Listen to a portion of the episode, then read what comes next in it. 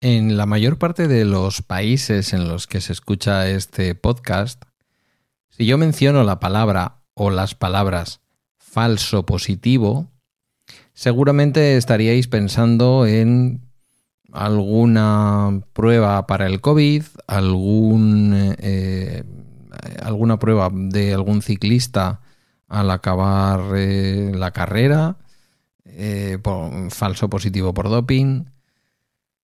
Pero hay uno, hay especialmente un país desde el que cuando yo menciono la palabra o las palabras falso positivo, y ese país es Colombia, todavía habrá personas a las que se les erice el vello. Comienza Bala Extra con Pedro Sánchez.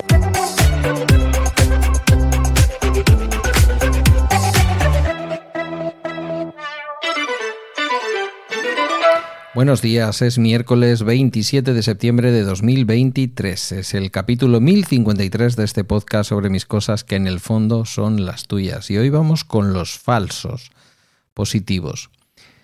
Mirad, ayer atendí a una persona, vamos a llamarle Jade, ¿vale? Parece una mujer, pero no, es un hombre, es un señor, un chico.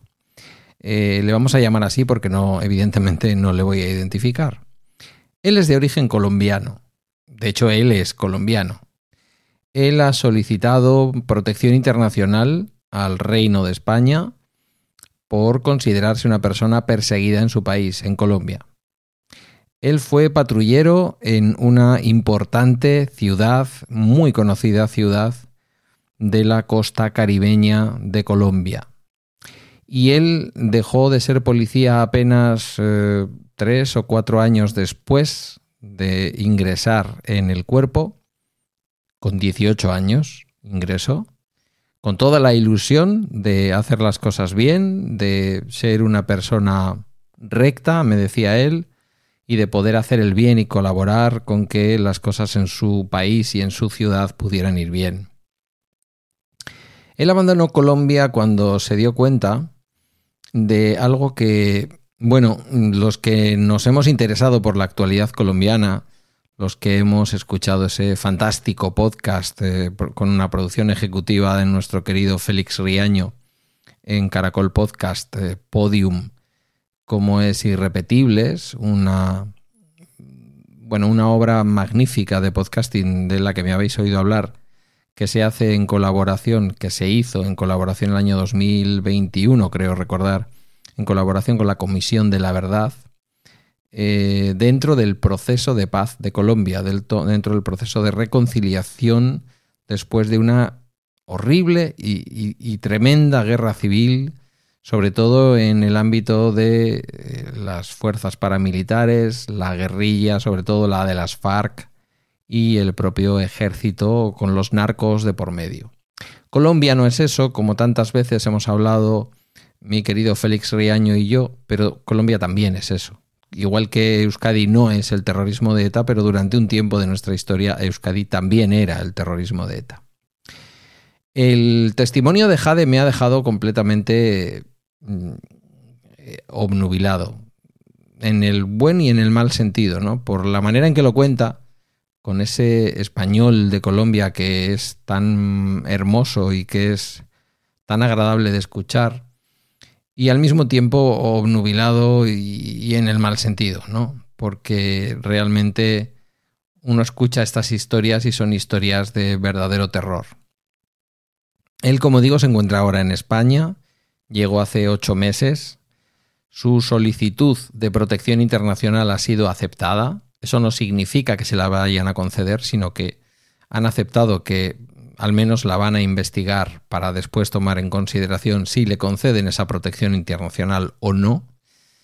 Eh, hay que recordar que aproximadamente un 80% de las solicitudes de asilo político y de protección internacional que se producen en España son rechazadas finalmente, de entre todas las que son admitidas a trámite, con lo cual sus posibilidades son de 2 frente a 10 más o menos. Em, la historia de Jade es una historia terrible, como digo, ¿no? Es la historia de un hombre que en un momento dado se da cuenta de que además de los malos que él ya sabía que eran malos, hay malos, muchos malos, entre aquellos que él consideraba los buenos, en los que se integró y para lo que se preparó, en los cuerpos de seguridad, en el ejército. Él me hablaba ayer de sus jefes como unos jefes muy preocupados por dar soporte al entonces gobierno de Uribe, del presidente Uribe. Recordemos que en Colombia se ha producido un cambio, ha ganado por primera vez en la historia un partido netamente de izquierdas, una coalición, no, no, lo sé muy bien, liderada por el señor Petro, Gustavo Petro, si no recuerdo mal su nombre. que bueno, tiene ciertas polémicas en su entorno. No en vano, Colombia es un país absolutamente trufado por la CIA a lo largo de toda su historia y un verdadero campo de juego de los Estados Unidos para controlar un lugar tan importante en el eje, digamos, de lo que es eh, la América del Norte y del Centro con la América del Sur. Un país muy grande, un país enorme, un país maravilloso, con unos recursos naturales preciosos, inmensos con esos cafés, con esos paisajes, con esas costas, con esas montañas y con esas ciudades. ¿no? ¿Qué voy a decir yo de Colombia? No he estado, pero la adoro desde la distancia. Em, para poder darle a aquel señor, al señor Uribe, dicen, me dicen mis fuentes colombianas, que son eh, algunas personas de mi entorno o por lo menos personas conocidas, y muchas de las personas que pasan por mi, que pasan por mi despacho, no todas se definen como personas de izquierdas, y sin embargo están ilusionadas con, lo que haga este señor, el, presidente Petro. Em, me, me dicen que acabado el uribismo, acabada esa corriente política que, aunque Uribe fue uno de los últimos presidentes algunos me decían que se remonta a 200 años, es decir, que Colombia nunca realmente disfrutó de la independencia de España con, libertad y con, y con prosperidad, o, en muy pocos momentos o en pequeños flashes de su historia. Y permitidme, los colombianos y colombianas que me escucháis, que sois muchos, que hable con cierto desconocimiento de vuestro país, pero desde la más absoluta admiración y el más absoluto respeto, desde luego. Eh, Decía que, claro, que después de tantos años en que se considera que, en fin, Colombia no ha terminado de salir adelante, muy a pesar de la prosperidad de sus gentes y de, sus paisajes y de sus eh, industrias y de su producto estrella como es el café y el turismo, no termina de dejar de ser un país con pobreza, un país con corrupción y un país con, con tantas lacras encima este hombre abandona finalmente Colombia cuando se da cuenta de que la exigencia política para poder publicar en los medios de comunicación fotografías en donde se desarticulaban redes terroristas o redes de narcotráfico, en donde se detenía a miembros de las FARC o de los paramilitares, se atraía, él descubre que está participando de un sistema que atrae a personas con una promesa de dinero y de trabajo eh, y cuando está en manos de la policía y del ejército esas personas son asesinadas, disfrazadas y hechas pasar por terroristas, por narcotraficantes o por cualquiera de estas lacras que Colombia ha tenido, solo para que un teniente, solo para que un coronel de la policía, del ejército, de las distintas fuerzas que hay en Colombia luchando a lo largo de estos años contra este tipo de fenómenos, pudiera ponerse un galón, pudiera ponerse una medalla o pudiera dejar al presidente en buen lugar. Los políticos, como siempre, cuando los medios de comunicación independientes, alguno queda en Colombia, eh, y algunos internacionales descubren que existe este falso positivo, y de ahí viene la palabra, eh, se considera que son positivos porque los han detenido y porque han acabado con ellos, pero son falsos. Y de ahí esa manera, insisto, de denominarlo en Colombia como falso positivo. Cuando se descubre que se ha venido haciendo esto, eh, o en algunos momentos se descubre un hecho puntual, en aquel momento yo creo que todavía sin, sin esa visión que hay ahora mismo que dice que miles de personas pudieron ser asesinadas en estas circunstancias y hechas pasar por criminales, eh, él se da cuenta que además los políticos echan la culpa a determinados miembros de las fuerzas de seguridad y los someten a escarnio en plaza pública. No ha sido culpa del presidente, ha sido culpa de un determinado miembro de los cuerpos de seguridad, o un teniente, o un coronel, o incluso un batallón de policías por su cuenta. Y él abandona la policía y sale huyendo de allí, huyendo completamente despavorido y ayer todavía cuando me lo contaba se emocionaba recordando algo tan terrible que nunca debió ocurrir.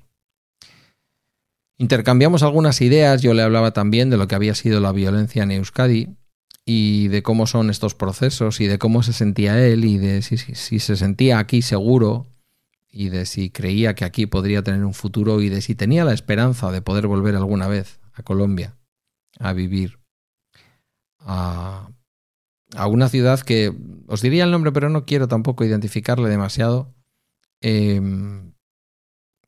vamos, iríamos como locos de vacaciones cada una de las personas que me estáis escuchando. Yo desde luego iría como, como loco. Es uno de los lugares de Colombia emblemáticos donde ir a disfrutar del mar Caribe. Los falsos positivos. Hoy los falsos positivos son considerados por algunas organizaciones internacionales, como digo, miles de personas que pudieron ser asesinadas en estas circunstancias. Asesinadas por aquellos que tenían la obligación de protegerles. Y con una ley del silencio, con una omertá de la que algunos miembros de los cuerpos de seguridad, como este hombre, como Jade, tuvieron que salir huyendo y buscar la protección en otros países. Ojalá que él consiga encontrar la paz. Me hablaba de cosas más que compatibles con los síntomas de un shock postraumático en él y en muchos otros compañeros. Y bueno, me encantaría, si no fuera porque tiene derechos, poner aquí aquella canción de, de Juanes que habla de cómo la violencia va abandonando la selva y, y, el país se reconduce. Yo creo que Colombia está en eso. Lo hablaba con él. Colombia es hoy una Colombia distinta de la de hace 20 años, sin ninguna duda. Pero todavía queda muchísimo por restañar, muchísimo de lo que hablar y muchas cosas que deben salir a la luz y muchas personas que siguen llegando a España y que a diferencia de lo que ocurría hace 20 o 30 años cuando el conflicto estaba en, en su máxima expresión en Colombia, venían como inmigrantes económicos y que quizás gracias al proceso de paz en Colombia ahora vienen claramente identificados como víctimas de aquel conflicto y como merecedores o merecedoras de la protección internacional. Una figura jurídica que no es exactamente la del refugiado político, no se le protege frente a su Estado, sino que se le protege frente a determinadas condiciones que tiene en el Estado o en el país en el que vive y en donde la Administración no puede protegerle. No es que le persiga, es que no puede protegerle. Este es el caso de Jade,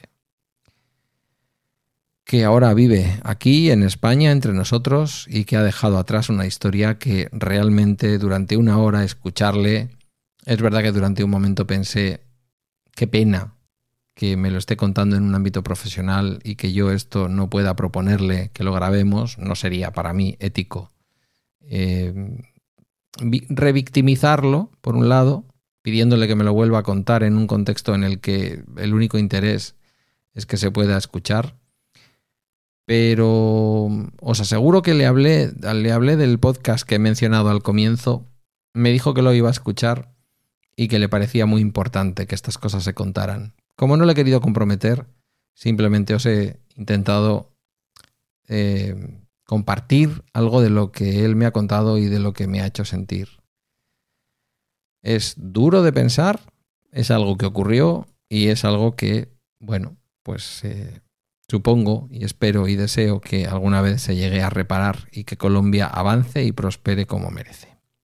Acaba el bala extra de hoy, un poquito más duro quizás. Puedes dirigirte a mí en Mastodon o por cualquier otro medio a través de balaextra.com, donde también hay un enlace a la comunidad de Telegram. Gracias por tu tiempo y hasta mañana miércoles. No, mañana no es miércoles, mañana es jueves.